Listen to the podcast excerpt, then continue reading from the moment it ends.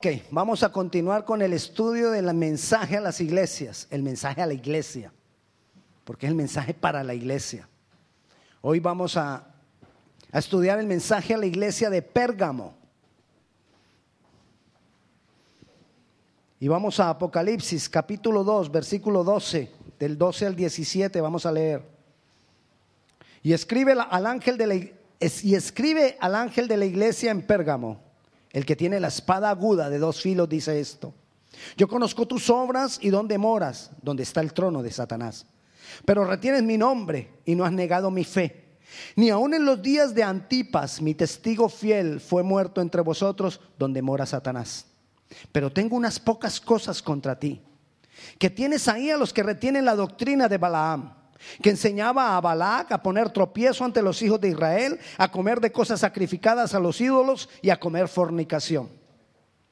Y también tienes a los que retienen la doctrina de los nicolaitas, la que yo aborrezco. Por tanto, arrepiéntete, pues si no, vendré a ti pronto y pelearé contra ellos con la espada de mi boca. El que tiene oído, oiga lo que el Espíritu dice a las iglesias. Al que venciere, daré a comer del maná escondido. Y, le daré una piedrecita blanca y en la piedrecita escrito un nombre nuevo, el cual ninguno conoce sino aquel que lo recibe. Ese es el mensaje a la iglesia de Pérgamo. Acuérdese que hemos estado mirando en, en, esta porción del capítulo 2, capítulo 3 de Apocalipsis, que el mensaje a las iglesias que está ahí, que Jesús le reveló a Juan, tiene aplicación para nosotros hoy porque nosotros somos la iglesia de Jesucristo hoy. La palabra pérgamo quiere decir fortificado, quiere decir fortaleza. Y muchos de nosotros, así es nuestro corazón, un pérgamo, duro. Bueno, muchos de nosotros no, muchos de otros. Usted va a juzgar en la medida que vayamos avanzando. Pero muchas veces hay dureza de corazón para recibir la exhortación de la palabra. No queremos ceder, nos queremos resistir. Cuando una palabra viene, hay argumentos en mi mente que se quiere resistir a la palabra. Cuando hay un corazón duro, a pesar de que venga la palabra, hay un corazón duro cuando muchas veces decimos, ay, qué palabra tan linda, pero no cambiamos. ¿Por qué no cambié si la palabra me gustó? ¿Por qué no cambié si yo abrí mi corazón y mi mente y dije, eso me agradó? ¿Por qué no cambié? Por la dureza de corazón. Quizás hay una fortaleza ahí, hay un pérgamo ahí. Cuando yo recibo la palabra y no la entiendo, no cambio. También hay dureza de corazón. Hay veces, el primer caso la recibí, pero no cambié. El segundo caso, ni la recibo. No, no entendí nada. Me voy igual de como entré. Porque a veces dejamos el cerebro allá afuera. Entramos con nuestro corazón en la emoción rico. Ay, qué alabanza tan rico. Pero cuando viene la enseñanza de la palabra, estamos. El cerebro se quedó afuera. Cuando nos vamos para para la casa de nuevo, salimos a la puerta, nos ponemos otra vez nuestro cerebro como estaba y seguimos. ¿Por qué? Porque hay un corazón duro. Cuando no acepto lo que dice la palabra, hay un corazón duro. Cuando eso no me lleva a un arrepentimiento, hay un corazón duro. Eso es dureza de corazón. Y pérgamo quiere decir dureza, fortaleza, fortificado. Entonces, ¿cómo comienza este mensaje? Mire cómo comienza. Y escribe el ángel a la iglesia en Pérgamo, es decir, a los que tienen corazón duro y les dice, el que tiene la espada aguda de dos filos dice esto. ¿De quién está hablando? De Jesús. El que tiene la espada aguda de dos filos. ¿Cuál es la espada aguda de dos filos? La palabra. Si usted mira en Hebreos capítulo 4, versículo 12 y versículo 13, dice que la palabra es como espada de dos filos. Porque la palabra de Dios es viva y eficaz y más cortante que toda espada de dos filos. O sea, que de esa es que está hablando el, versículo que leímos en Apocalipsis y penetra hasta partir el alma y el espíritu y las coyunturas y los tuétanos y discierne los pensamientos, llega hasta lo más profundo y las intenciones del corazón. Separa, separa viene a clavar, viene a abrir camino. Por eso le está hablando con, esa palabra, con esa espada de dos filos, le está hablando a los de Pérgamo. Porque se necesita ser quebrado algo. Se necesita ser quebrantado algo. ¿Qué hace a un corazón duro, así seamos cristianos? La mezcla. La mezcla endurece el corazón. ¿Cuál mezcla, pastor? Los conceptos del mundo que los creemos y les damos valor. Si tú dices, es que yo estoy de acuerdo con lo que dice ya, con lo que dice ya, si yo estoy de acuerdo con eso, porque es que es un gran maestro, un gran filósofo, un gran historiador, un gran médico, un gran investigador. Y yo por eso le doy valor a eso. Le di valor. Se constituye en un valor. Y lo que se constituye en un valor guía mi vida.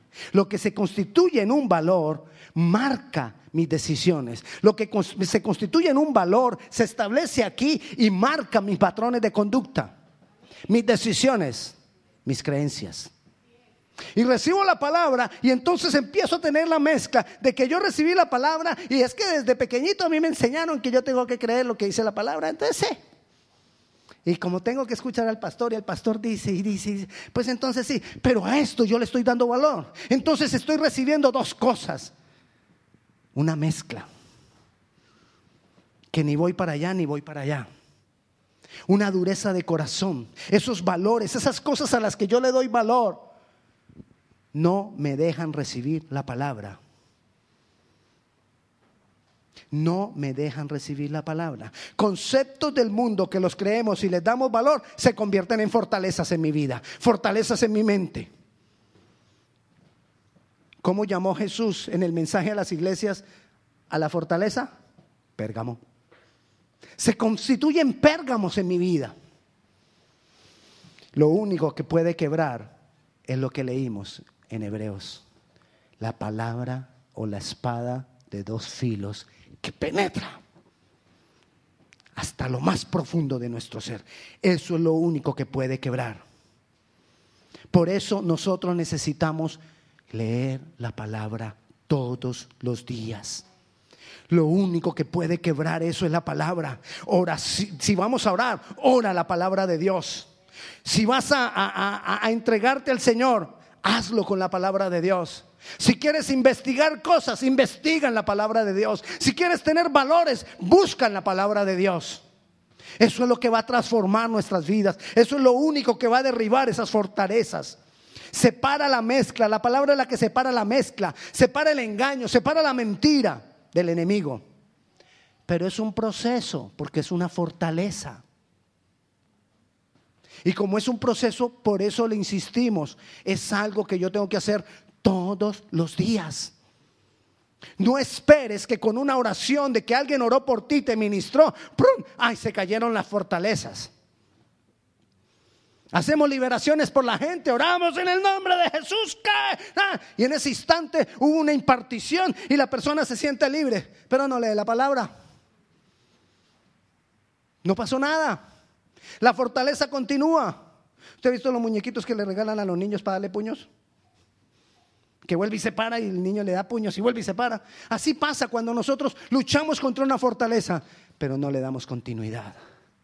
Necesitamos la espada de dos filos. Lee la Biblia todos los días. Versículo 13, allá en Apocalipsis. Yo conozco tus obras y dónde moras, donde está el trono de Satanás. ¿A qué se refiere con el trono de Satanás? Satanás no es omnipresente. Satanás no puede estar en un lugar y en otro lugar al mismo tiempo. Él estaba en un lugar, él escogió Pérgamo para asentarse ahí. Para asentarse. Y si uno mira en la historia la situación de Pérgamo, encontramos que fue una ciudad muy próspera, y al pie de la ciudad había una montaña, y en la montaña había edificado diferentes templos a los diferentes dioses de la mitología griega. Y el altar más poderoso que había ahí era un altar a Zeus. Y tenía ese altar, ese altar ardía en fuego de día y de noche continuamente. No había un momento que ese altar no estuviera echando fuego. A Zeus. Es más, las ruinas están ahí, pero solo el fundamento, porque todo ese templo lo quitaron y dice la historia que piedra a piedra lo trasladaron a Berlín, al Museo de Zeus. Fuera de eso, ahí en Pérgamo se habían reunido y habían venido muchos magos de Babilonia. Magos eran también considerados sabios de Babilonia.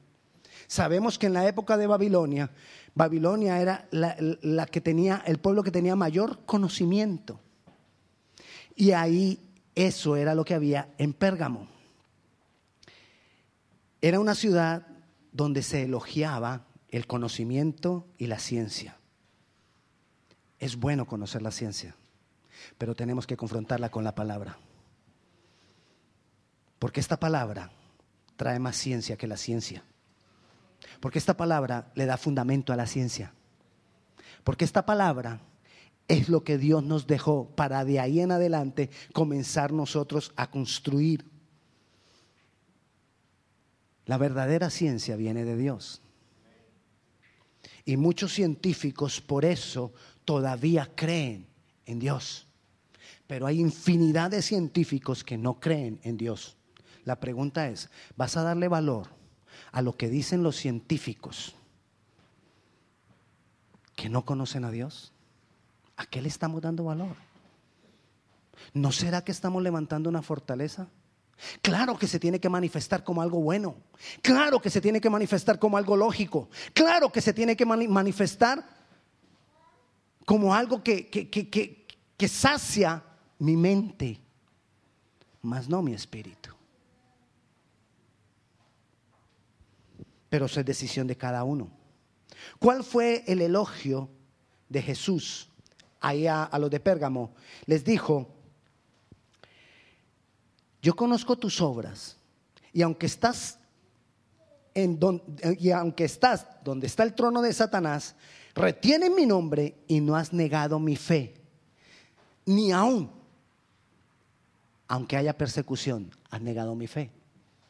Es lo que el elogio que le está dando Jesús a ellos. Les está diciendo, tú tienes fidelidad, porque guardas la fe y das testimonio de mí. Tú tienes fidelidad, les está diciendo. Los está elogiando por eso. Y aunque has estado en la ciudad donde Satanás la tomó como trono, donde Satanás la estableció, la ciudad que Dios estableció, perdón, que Satanás estableció para poner su cuartel, aunque estás ahí, no has no has dejado mi fe, no has dejado la fe.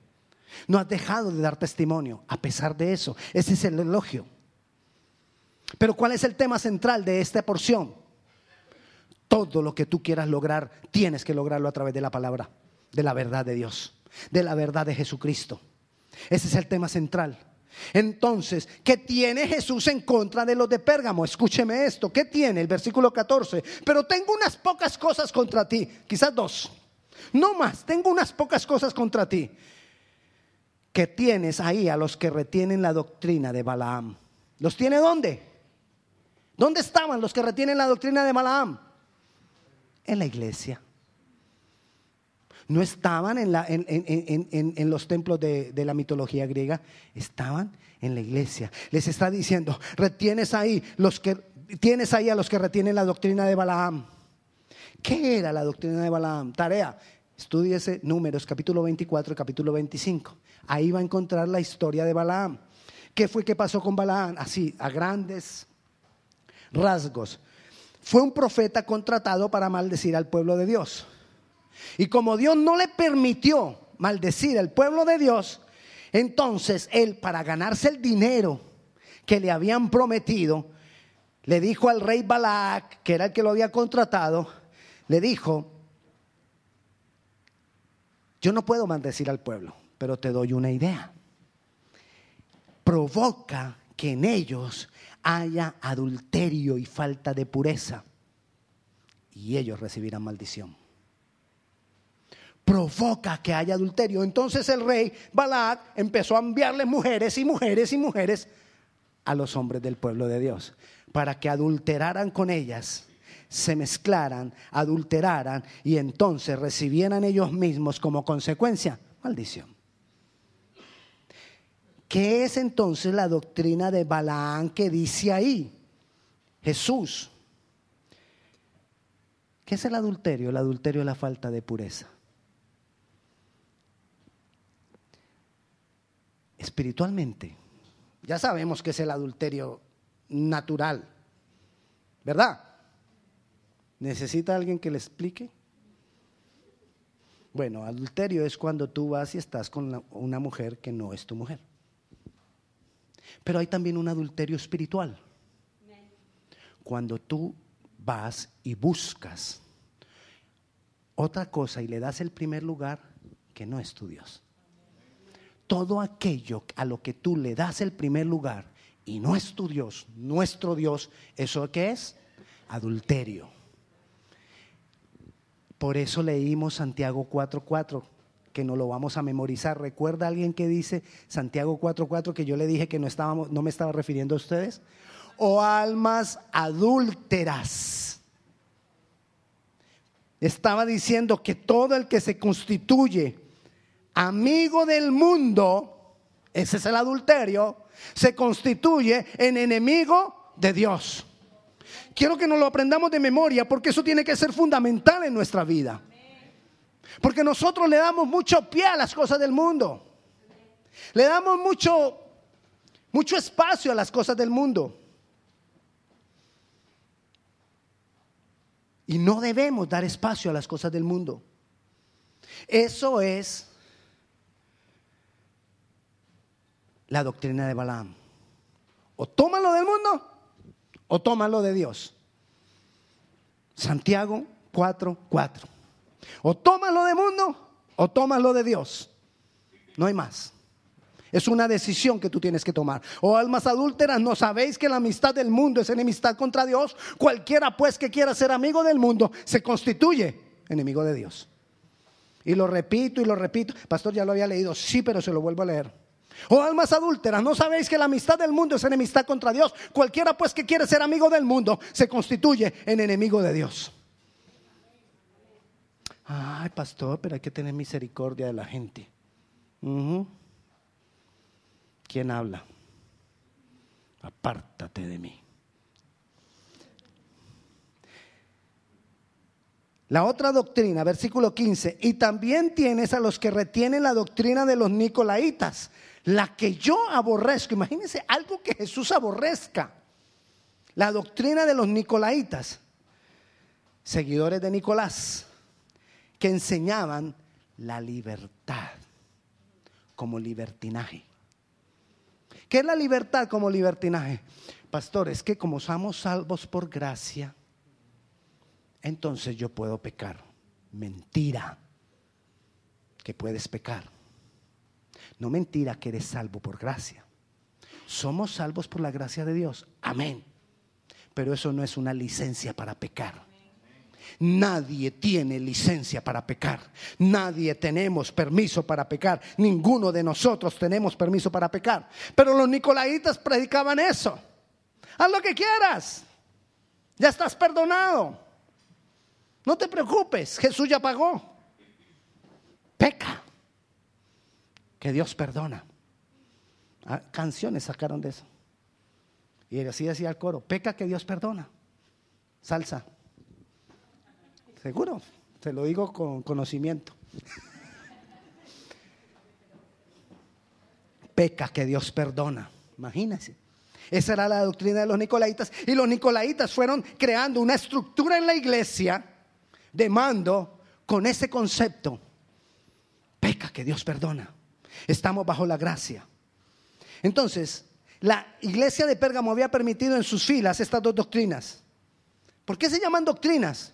porque era algo que tenía todo un argumento religioso para creer que era verdad.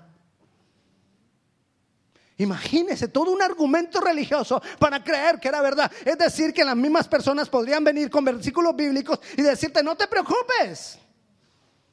Ten misericordia del mundo. Es la única manera de llevarle la palabra. Ten misericordia de los pecadores. Tenemos misericordia de los pecadores para compartirles el Evangelio, pero no para compartir el pecado con ellos. Amén. Y tenemos libertad por gracia, pero no para pecar. La gracia es libertad para arrepentirnos. La gracia es tiempo de arrepentimiento. Eso es la gracia. Tiempo de arrepentimiento. Y eso era lo que había en Pérgamo. Ahora le voy a hablar de la contradicción de Pérgamo. Había una gran contradicción. ¿Se acuerda que le dijo Jesús que los elogió? Que tú eres fiel aún estando en una ciudad tan terrible que es el mismo trono de Satanás. Es decir, esa iglesia para enfrentarse a Satanás, ¡qué machos! Fuera, yo creo que echaban por las calles, echaban fuera demonios y los demonios huían. Pero dentro de la iglesia no se dieron cuenta que estaba entrándose la serpiente antigua y estaba destruyendo la iglesia de adentro hacia afuera. Mire la contradicción. Y muchas veces nos pasa eso a nosotros que somos iglesia. Para las cosas de afuera en el nombre de Jesús. Pero ¿cómo está el corazón? Quizás con libertinaje quizás con contemplación del mundo, quizás con mezcla. Esa es la contradicción de Pérgamo. Había fuerza para batallar contra el enemigo, pero no había discernimiento para ver lo que estaba pasando dentro. Y nosotros nos tenemos que levantar como una iglesia de oración para que el Señor nos haga avisados. No es que vayamos a estar juzgando a todo mundo, porque hay una realidad, estamos en el tiempo de la gracia. ¿Cuál es la idea? Es un tiempo de arrepentimiento, donde no nos le vamos a ir encima al pecador, sino que lo vamos a tomar de la mano y lo vamos a llevar a un proceso de transformación y de restauración. Para eso es la gracia, no para pecar. ¿Cuál es la solución entonces? Volver a la palabra de Dios, volver al arrepentimiento. Dice el versículo 16, por tanto, arrepiéntete. Por tanto, arrepiéntate, arrepiéntete. Y si no te arrepientes, vendré y pelearé con mi espada. Hmm. Eso no es juicio. ¿Por qué no es juicio? Porque estamos en el tiempo de la gracia. Es advertencia. Es un tiempo que Dios nos ha dado para que nosotros nos arrepintamos. Pero un día el tiempo se acabará. Y cuando se acabe ese tiempo, entonces ya no será una advertencia. Cuando se acabe ese tiempo, sí será un juicio que viene contra las personas que no han querido arrepentirse. El tiempo de la gracia es un tiempo que Dios nos da para transformar, para arrepentirnos, para cambiar, no para seguir pecando. Que ese es el error que tenemos, que creemos que la gracia es el tiempo para pecar. No te preocupes. Dios te perdona. Mentira, engaño de Satanás. Pastor, que Dios no perdona. Sí, Dios perdona. Pero Él no nos ha dado licencia para pecar. Esa no es la gracia. Que dice el versículo 27, el que tiene oído, oiga lo que el Espíritu dice a las iglesias. ¿Qué es tener oído? Es recibir, es entender es dar libertad a la palabra de Dios en mi corazón para que venga como una espada y disierna y separe y me haga ver que quizás yo estoy en la condición de Pérgamo. Que quizás hay cosas en mi vida como estaban en Pérgamo. Que quizás hay cosas en mi corazón que yo no identifico, así como los de Pérgamo, los de la iglesia no identificaban que estaban dentro de la iglesia. Quizás hay cosas que yo no identifico que están dentro de mí. Y dice, al que venciere, daré de comer del maná escondido. ¿Qué es daré de comer del maná escondido? Estamos viendo el resultado, la bendición. Esfuérzate porque la palabra te sane, te cambie, te transforme, te limpie y recibirás del maná escondido. En Primera de Corintios, capítulo 9, dice, el versículo, perdón, capítulo 2, versículo 9, dice, ¿a qué se refiere el maná escondido? El maná escondido se refiere a la revelación de la misma palabra. Antes bien, como está escrito, cosas que ojo no vio, ni oído yo, ni han subido en corazón de hombre, son las que Dios ha preparado. ¿Para quiénes? ¿Y quiénes son los que lo aman? El que vence. El que vence, vence porque ama a Dios. El que no vence, no ama a Dios. Entonces el maná es esto revelación de la palabra, cosas que ojo no vio. Entonces usted empieza a luchar, usted va avanzando de a poquitos y usted va avanzando un poquito y va avanzando otro poquito y va a la palabra y recibe más revelación. Y entonces avanza otro poquito y recibe más revelación. Y avanza otro poquito y recibe más revelación. Y avanza más y avanza más. Cuando usted menos piensa, tiene un depósito de la palabra aquí en su mente, en su cabeza, que Dios lo utiliza para bendecir miles. Y no te estoy hablando de que tú andes orando por todo el mundo. Te estoy hablando de lo que es tu vida, ministrando a otros. Eso se siente, eso se percibe, eso se conoce.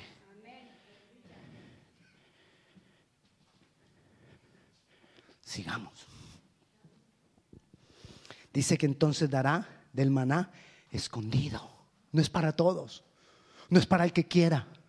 No es para, no es para que le diga al Señor, ay Señor, mira, lloré por tanta gente, dame maná escondido. No, porque el Señor conoce tu corazón.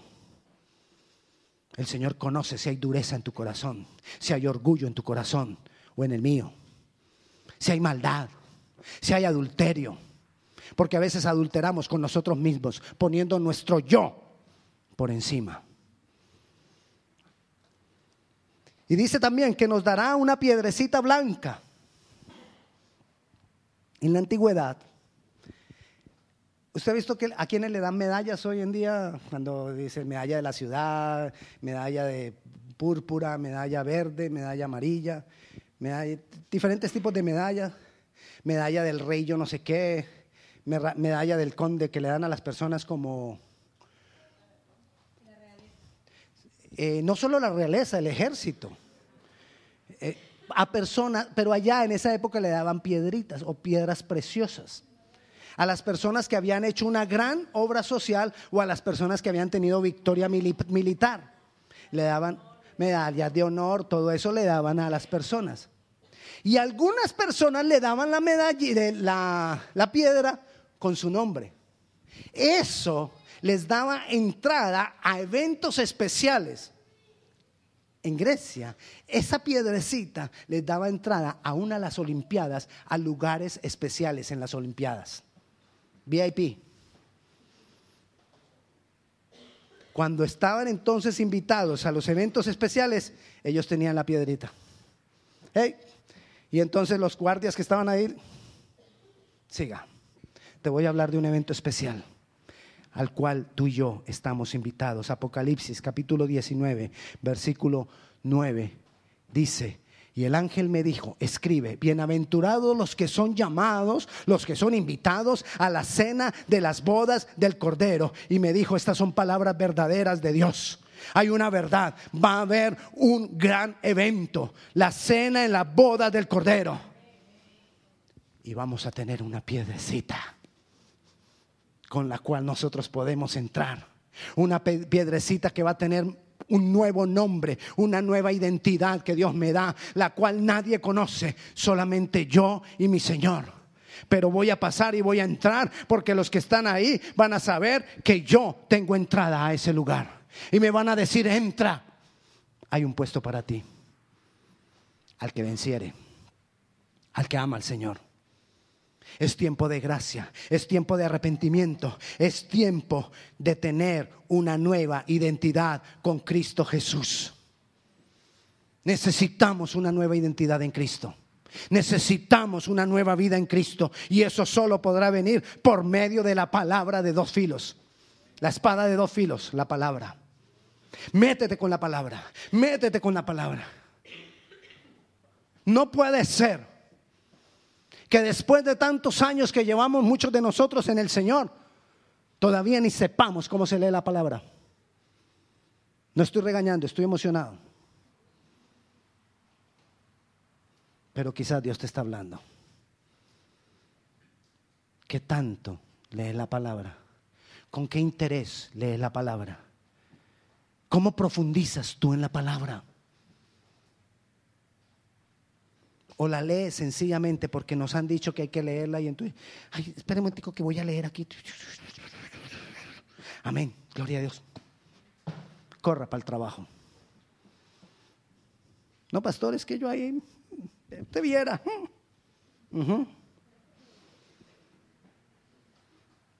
Todo eso, todos los pastores hemos vivido eso.